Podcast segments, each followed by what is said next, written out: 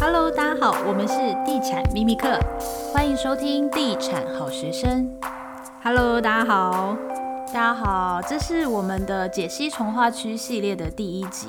因为最近有非常多的粉丝来征询我们的意见，就是现在线上几个热门的重化区哪一个比较好，然后会就是希望我们来做一些评比。那我们今天要针对的就是最近超热的新装副都心来做一个分析，现在买会不会太晚？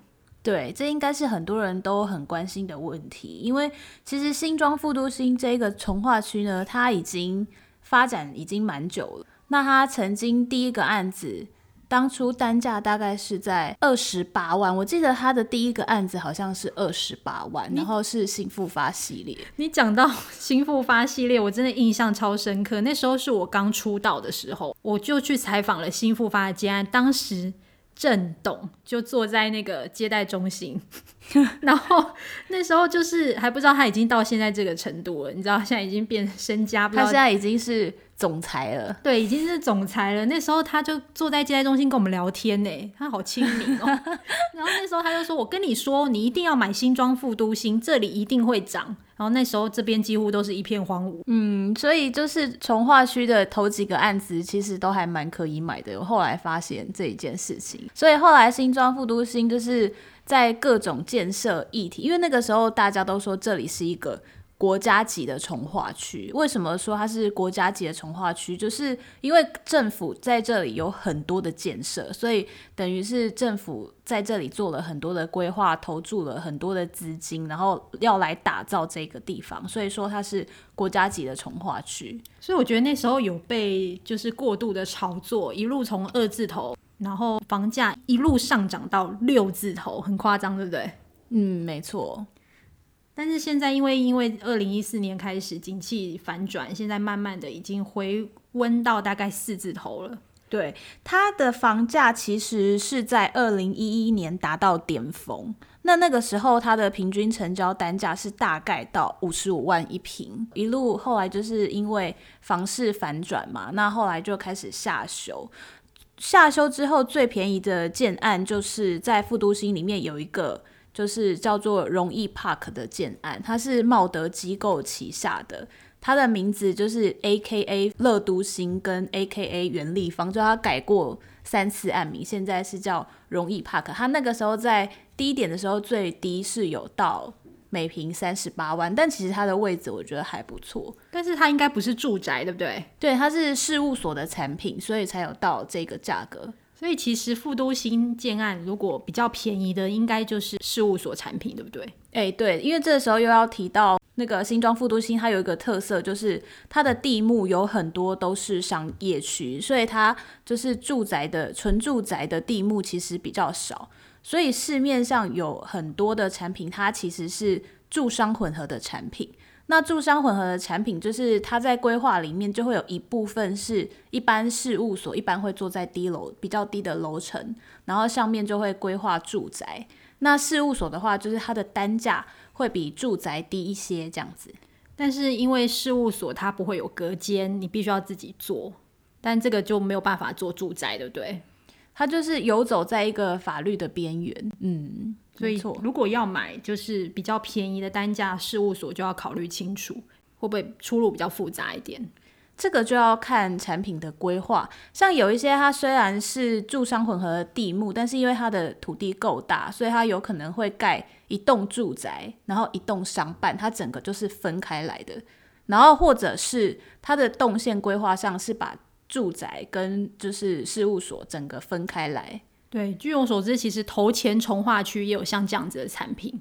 对，但是它的那个就是出，你刚刚有说到出入口是分开，再来就是它停车场也有做分层的管理。嗯，比如说它 B one、B two 就是一般事务所使用，B 三、B 四就是住家。对，就是也有这样子的规划。在刚讲到那个房价的部分，其实新庄副都心里面有一个蛮指标的个案，叫做远雄九五，我们都有去参观过。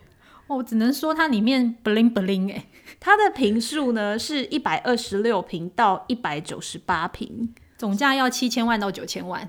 对，没错。然后它的单价，因为它推案的时间到现在也有一点长了，所以它 历经了历经起伏，它的价格就是从它的成交单价从五十到七十都有。不要这样说，它最近卖的不错。哦，对啊，就是二零一九年开始，它就由黑翻红了以后呢，就是最近听说成交的还蛮多户的。所以副都心其实它目前的交通机能上面呢，除了有快速道路跟高速公路之外呢，它还有机场捷运线跟环状线。对，我觉得那个新庄副都心发展的有待加强的部分，其实是交通。即便是机场捷运线跟环状线通车之后，好像当地的居民好像没有什么感觉。主要是因为我觉得机捷跟环状线对于通勤者来说并不是那么方便。对，因为本身我就是通勤者，然后每次。来找 Sam 的时候，因为他住新庄，我们就会约在红会广场。然后我就说，我就一直在想，说我到底要怎么来？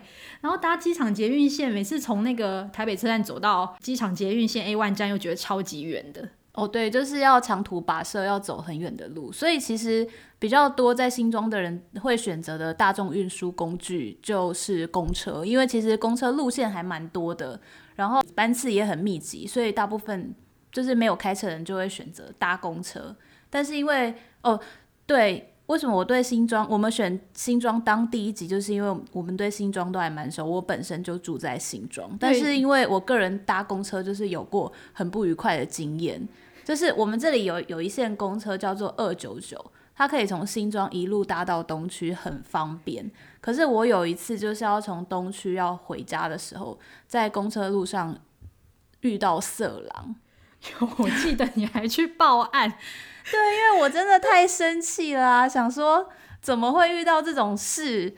因为其实我长得有点凶，所以一般来说 色狼不会嘛。这样说你长得很凶，我跟你讲，二九九之狼，你们上网查就是查到这个人，太可怕了。对，我想说一般一般不会，我不太容易遇到这种事情，结果我居然遇到。然后最扯的是，我去报案的时候。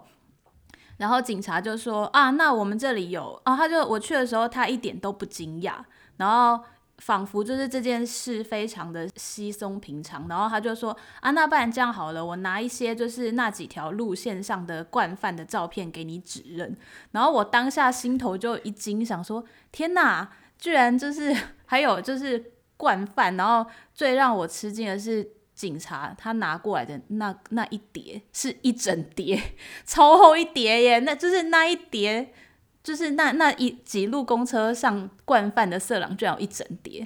等下我们今天的那个地产 podcast 变成那个 社会新闻 podcast。对，不小心有点离题了，抱歉。但是我要在这里呼吁，就是各位妇女，就是遇到这种事，千万不要隐忍，因为你可能可以帮助到下一个被害者，就是可以提前预防。因为后来那个色狼有被抓走，不知道我，但我不知道他后来好像是罚款还是有被抓去关。什么这样才罚款？太过分了吧？对，而且我为了这件事情跑了五趟警局。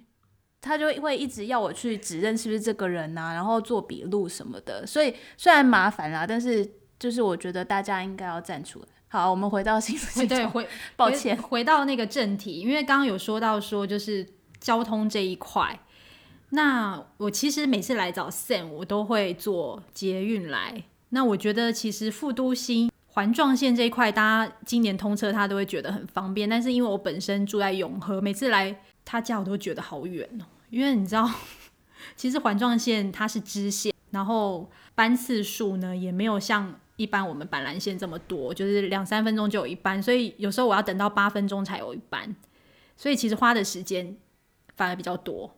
嗯，但是我还蛮期待那个环状线的北环通车的，因为它它预计我们现在通通车环状线本身已经通车，但是它有一个北环是可以把那个。A 三 A 三站就是那个新北产业园区站，AKA Y 十九站。它之后可以一路通那个泸州到三重，然后到士林，一路接到剑南路站。哦，这样就好很多了。因为现在我们到台北市哦，坐环状线，你就是要到板桥转。那其实板桥呢，你又要走到那个板桥真正的板南线板桥站，其实很远。对啊。对，所以我觉得捷运这一块真的是对新庄来人来说，不知道有没有帮助啦。对，我查它是预计二零二一开工啦，所以我还蛮期待这件事情的。嗯、交通那一点，我还想要补充一下开车的部分，因为我觉得听众应该也还蛮多开车族的，就是。如果你是每天要到市中心开车，然后是正常上下班的人，可能会很痛苦。我曾经就是从新庄开到市政府，开了一个半小时，太夸张了吧？一个半小时。而且我，我后来我还在网络上找到跟我有过同样惨痛经验的人呢，可见，因为他的那个上下班的通勤时间真的还蛮可怕。我们要去市中心，主要有两条道路，一条就是走六四。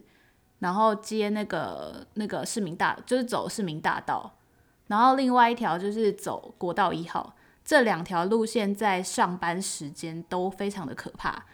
所以其实新庄的问题还是交通的部分，对不对？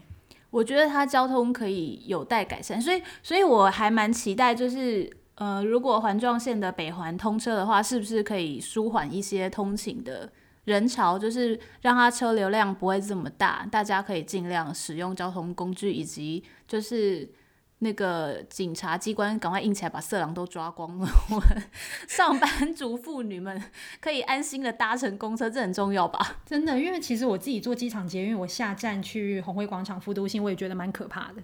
对，但是、嗯、呃，还有最近有一个利多，就是九月的时候，红红会广场开了以后，真的还蛮开心的。就是这一区终于有一个比较大规模、比较完整的一个商场，就是美食街啊、什么采买啊，就是都可以去那边。不然之前真的就是要跑到板桥去。嗯，所以它是新庄五股泰山最大的百货公司。对啊，嗯，所以其实。副都心呢，它除了有红会广场之外，它还有一个国家电影文化中心，预计二零二一年会完工。对，就明年会完工。这个国家电影文化中心其实吵很久了，之前还说什么金马奖要办在这里。对啊，然后它最近有一个外观已经做好了，但是我每次经过的时候都觉得还好。对，因为它其实有分为二期。然后一期大概是三千多平，然后规划地上四层，地下一层，还有结合电影院啊、展览馆跟图书馆。对啊，我还蛮期待它整个完成之后会怎样，就是有一种期待的心情。所以副都心其实它还有一个话题是企业总部的进驻，就是除了有包括呃纺织王卢红啊、四零四科技啊，然后还有就是中越机构啊。然后夏资佳能啊，都是进驻在副都心设立企业总部哦。因为其实我觉得有一些企业他们会选择新庄进驻在新庄副都心，主要也是觉得说它的位置刚好是在机场跟台北市的中，算是中间位置，到两边都很快。那另外一点很现实就是它的价格，毕竟比起台北市其实算是亲民很多。就以现在我们现在看它平均单价。四十几万来看，其实真的也是台北市的几分之几的一个价格，就是一般比较可以出手。自从房市又好转了起来以后呢，就是还是有蛮多人会选择到这里，不管是买房子或者是租房子。有一个实价登录的一个资料指出，就是因为红会广场的开幕，新庄副都心一扫过去的阴霾，平均的单价呢已经逼近了五字头，哎。对，我觉得目前副都心这边的房市成交单价大概都已经回到四十五以上，那开价的话有不少都要建五。以我们最近在市场上打探的状况，有其实这今年有不少建案被调价，调个三五万应该都正常，就听到还蛮多的。因为新北市其实有统计十月。房屋买卖移转栋数，新庄区单月移转八百一十一户，打败淡水，名列新北第一。其实我还蛮讶异，就是这一波真的大家都回来新庄买房子，可能因为价格比起来就还是有优势吧。而且其实如果大家有在新庄副都心内走一走的话，其实我觉得它环境真的还不错，而且就是那个人口的密集度啊，然后。公园绿地的规划，就是我觉得在里面其实还蛮舒服的。只是重点是，他现在逼近了五字头，现在买会太晚吗？我觉得如果你还没出手的人，是有一点人错过了甜蜜期，因为两三年前买，我觉得是最好的时机点。两三年前现在是有点过了，因为最近就是听到建案，甚至是从四十八涨到五十几都有啊，一下子才一两个月而已。所以我觉得购物客应该很，就是也会有点莫名其妙，想说到底要不要入手？接待中心是不是在拿翘？为什么就是这个价开到这一个价格还不能卖？其实有些有些案子他们还真的不能卖，因为整个底价都被调高了。所以对你来说，就是新装现在买会有一点晚了。我觉得是有一点错过甜蜜期啦，因为它看起来短时间不会再回到最低点那时候了。但是如果我觉得往后看，我觉得它它现在整个态势，我觉得还在走阳。但是会到六字头吗？我们其实疑问号。它之前的顶点均大概就是在五十五嘛，嗯，所以我觉得我会把它当成是一个就是尾端，就是如果过了这个要追价就要三思。好的，那么对于新庄复都新的介绍就到这里喽。如果你还想要知道其他从化区的话，欢迎留言告诉我们。那我们下一集再见喽，拜拜。拜拜。